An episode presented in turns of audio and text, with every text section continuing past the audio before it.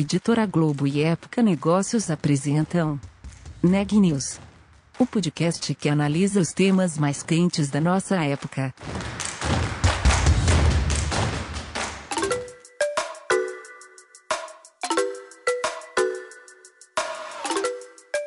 Olá, eu sou Louise Bragado da Época Negócios e você está ouvindo mais um episódio do Neg News, nossa série de podcast sobre como navegar e liderar em tempos de incerteza.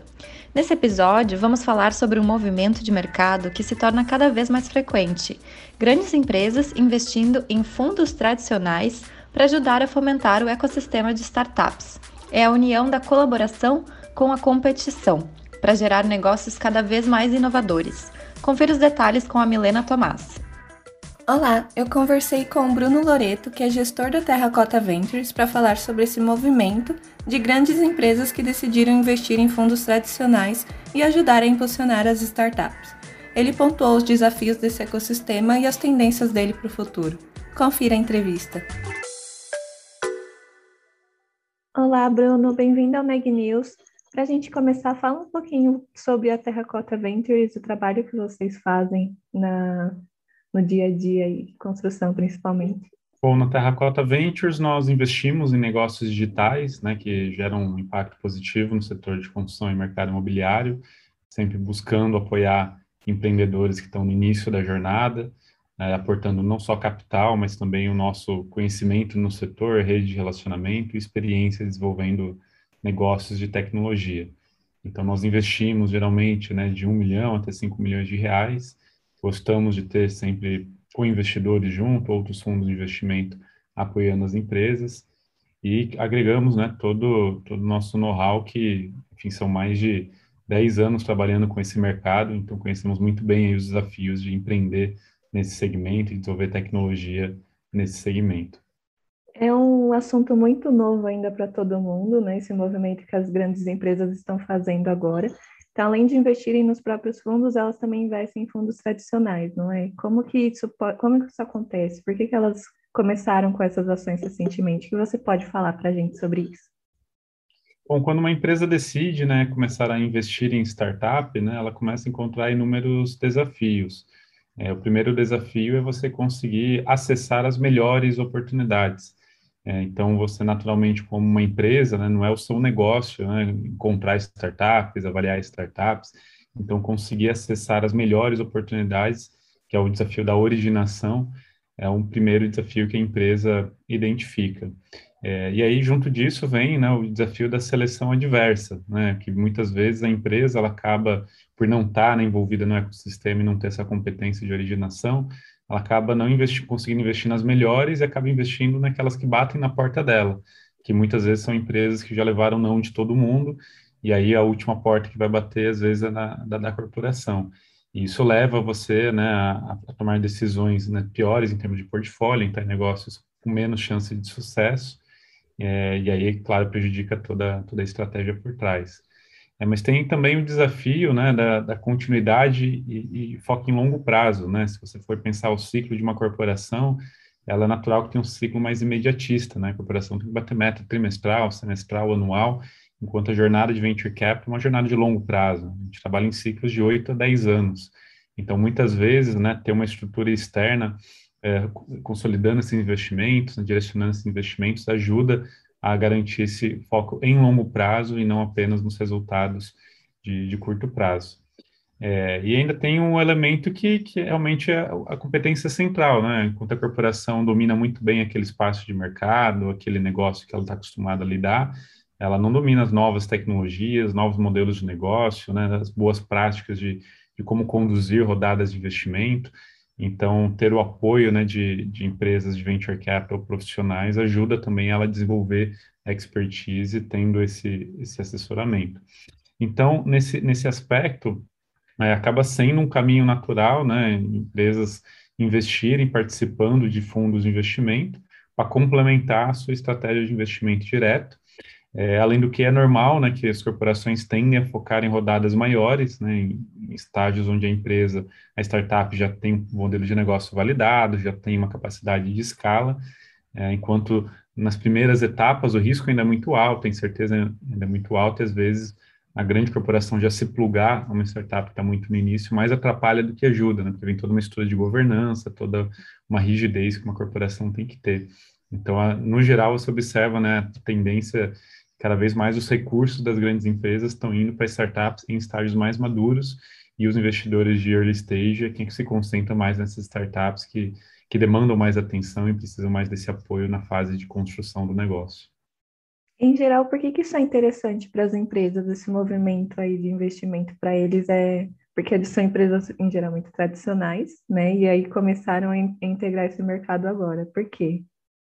É bom, acho que todo mundo, né, já entendeu o momento que nós estamos vivendo de muita transformação, seja no setor de função, mercado imobiliário ou qualquer outro setor da economia.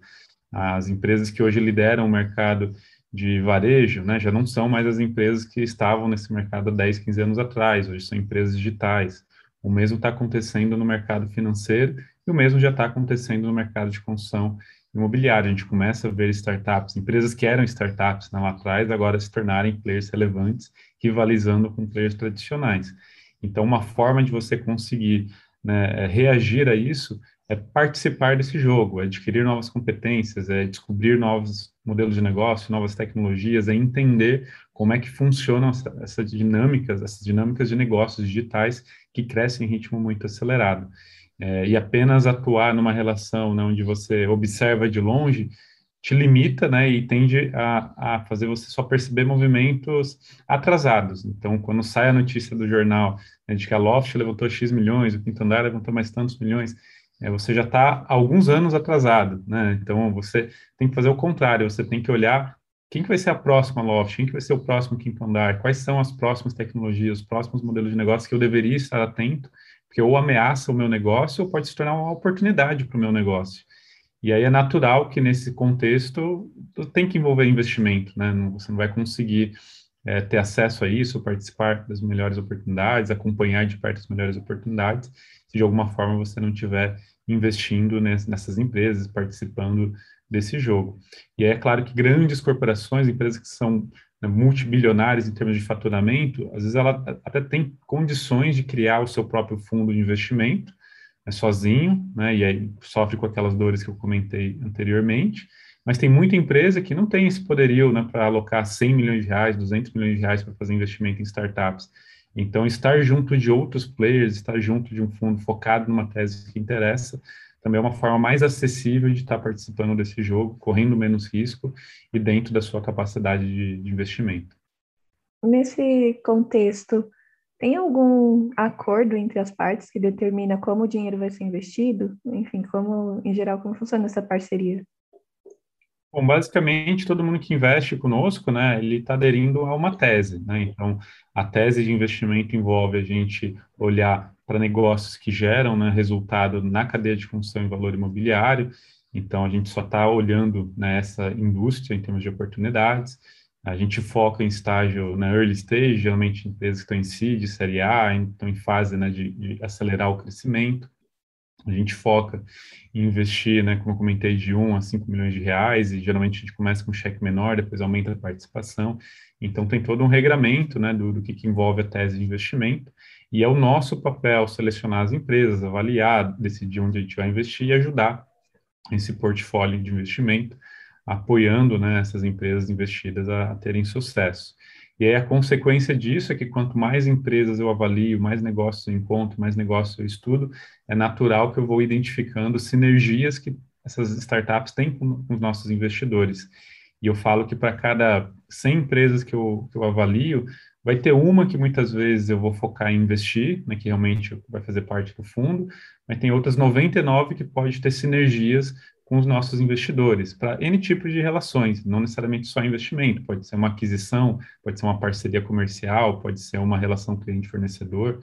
Então, o nosso, nosso pipeline de oportunidades acaba nos expondo né, a múltiplas situações, e o nosso papel é estar ajudando né, o, o nosso investidor a identificar de quem ele poderia se aproximar, de que maneira, em que momento, quando que é o timing ideal, e da mesma forma do lado da startup.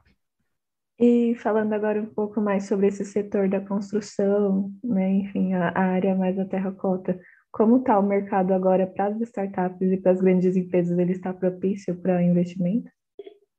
O mercado está num momento muito bom, né? Esse ano, para ter uma ideia, já foram investidos aí quase 6 bilhões de reais é, em startups desse segmento, que já é mais que o dobro do ano passado, né? E aí você pode dizer que, ah, mas só o Quinto Andar e Loft concentra boa parte disso, isso é normal, né? São empresas que já têm estágios mais avançados, mas mesmo desconsiderando essas empresas, em 2021 a gente já bateu né, o mesmo volume de investimentos que a gente viu em 2020 para empresas em estágios iniciais, né, rodadas seed, rodadas pre-seed. Então, significa né, que, que a perspectiva é que a gente vai ver mais e mais empresas avançando ao longo dos próximos anos para rodadas maiores, né, crescendo, conseguindo escalar. É, então, isso é muito importante. É, ao longo dos últimos cinco anos, para ter uma ideia, né, foram mais de 160 startups que captaram recursos é, no, no, Brasil como um todo. É, então, mostra a relevância né, que, que esse mercado começa já a ter nesse ambiente de, de negócio.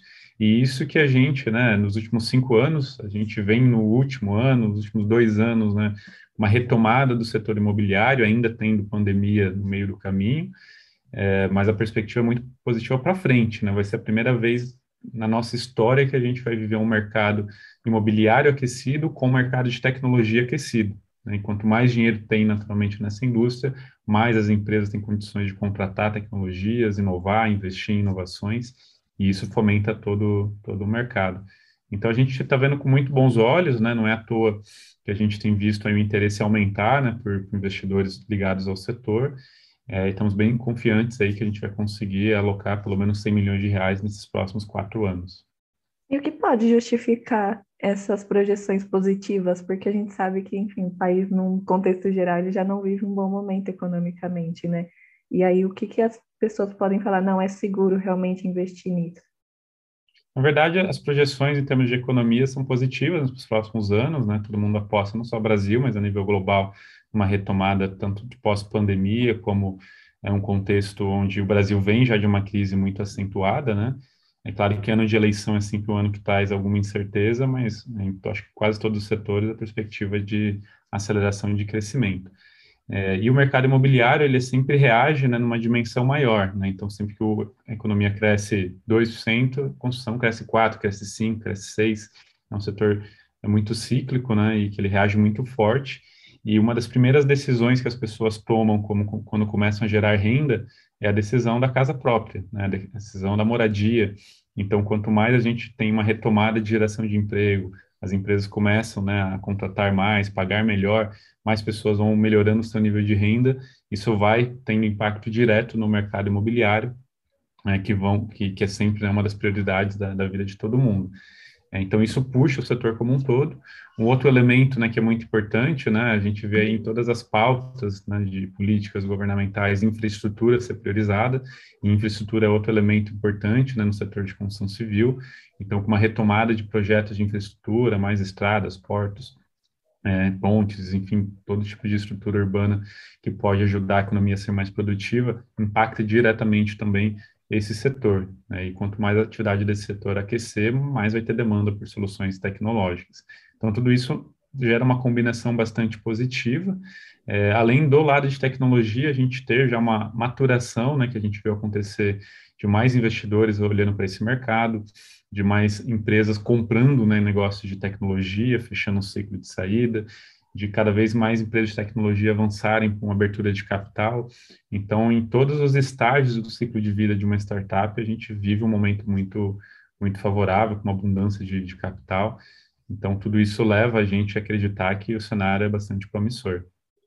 E falando agora de Construtex, por exemplo, o que elas precisam mais se atentar nessas movimentações para não sair perdendo também? O desafio das construtecs, as startups que estão mais em torno da, da obra, né, desse ambiente construtivo, é, é entender que, que, no geral, é um ambiente onde você lida com um ciclo longo, né? Então, o ciclo de uma obra começa numa fase que você ainda está em projeto, né? Você ainda está definindo o escopo e muitas vezes vão levar anos até o prédio estar tá pronto e ser efetivamente entregue. E dependendo do que, a startup está desenvolvendo, ela precisa entrar no momento adequado desse ciclo. Né? Não dá para, no meio de uma construção, eu mudar totalmente minha dinâmica construtiva, ou dependendo da tecnologia que eu quero adotar, eu tenho que entrar no momento específico dessa jornada. É, e também, né, outro desafio é que é o ambiente onde você lida com, com, naturalmente uma mão de obra menos qualificada, né? Você tem muita gente às vezes não tem essa facilitação para usar tecnologia de uma forma tão natural quanto muitas vezes você tem já dentro dos escritórios. Então você precisa construir também soluções que sejam muito simples, muito intuitivas, para conseguir que todo mundo consiga se adaptar com a maior facilidade possível é, e isso não vire uma barreira né, para crescimento. Então, conseguir um produto muito fácil de utilizar e que funcione nesse contexto de um canteiro de obras, que muitas vezes o ambiente né, tem muita poeira, não é um ambiente tão, tão adequado para alta tecnologia, isso tudo tem que ser pensado. E alguns negócios, né, especialmente negócios que às vezes repensam a dinâmica de, do sistema construtivo, negócios como construção modular, muitas vezes você tem que repensar a modelagem do negócio como um todo. Não basta eu criar uma fábrica que, que constrói apartamentos na fábrica para levar para o terreno e montar e convence, querer convencer as incorporadoras a comprarem minha tecnologia. Muitas vezes eu tenho que repensar toda essa dinâmica da cadeia, eu tenho que pensar, será que eu não consigo fazer uma venda direta para o consumidor? Será que eu não consigo ter um canal diferente? Será que o modelo de negócio, como eu financio esse projeto, não tem que ser diferente? Então, é importante também ir além do produto né, e pensar a modelagem do negócio como um todo, para você conseguir ter mais chances de sucesso e, e não ficar preso em barreiras culturais e estruturais do mercado. E como tende a ser essa relação entre as grandes empresas e as startups daqui para frente?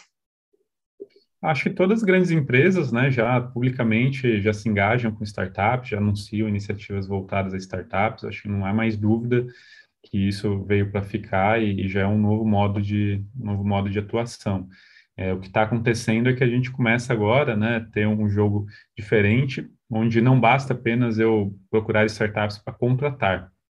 Então, esse básico, né, que é ter startup como prestadora de serviço, acho que isso hoje você não tem mais nenhum grande diferencial competitivo aí. Todo mundo já está fazendo isso em maior ou menor grau. É, o desafio tá como é que eu agora consigo utilizar de uma relação com as startups para desenvolver e otimizar minhas teses de negócio, né? Como é que eu posso rever o meu modelo de negócio numa empresa tradicional, como eu consigo criar um diferencial competitivo muito claro, ou que movimento eu vou fazer e quando, né, em termos de investir, em termos de adquirir, em termos de criar, às vezes, dentro de casa uma startup, em que teses que eu vou competir, em, te, em que teses que eu vou colaborar, em que teses que eu vou fazer sozinho, em que teses que eu vou juntar forças com outros players do, do mercado. Então, aprender a, a competir, né, de colaboração com competição, uma das coisas que as empresas vão ter que fazer. Então, tudo isso é, é novo, né? Então, tá, tem todo mundo praticamente aprendendo como desenvolver isso, algumas empresas mais adiantadas, outras ainda nem começaram, mas esse, é um caminho sem volta, né? Se você olhar todas as 500 maiores empresas do mundo, você vai ver em comum todas elas tendo esse tipo de iniciativa, esse tipo de mentalidade no relacionamento com o ecossistema de startup. Então, naturalmente, a gente vai ver o mesmo acontecer por aqui.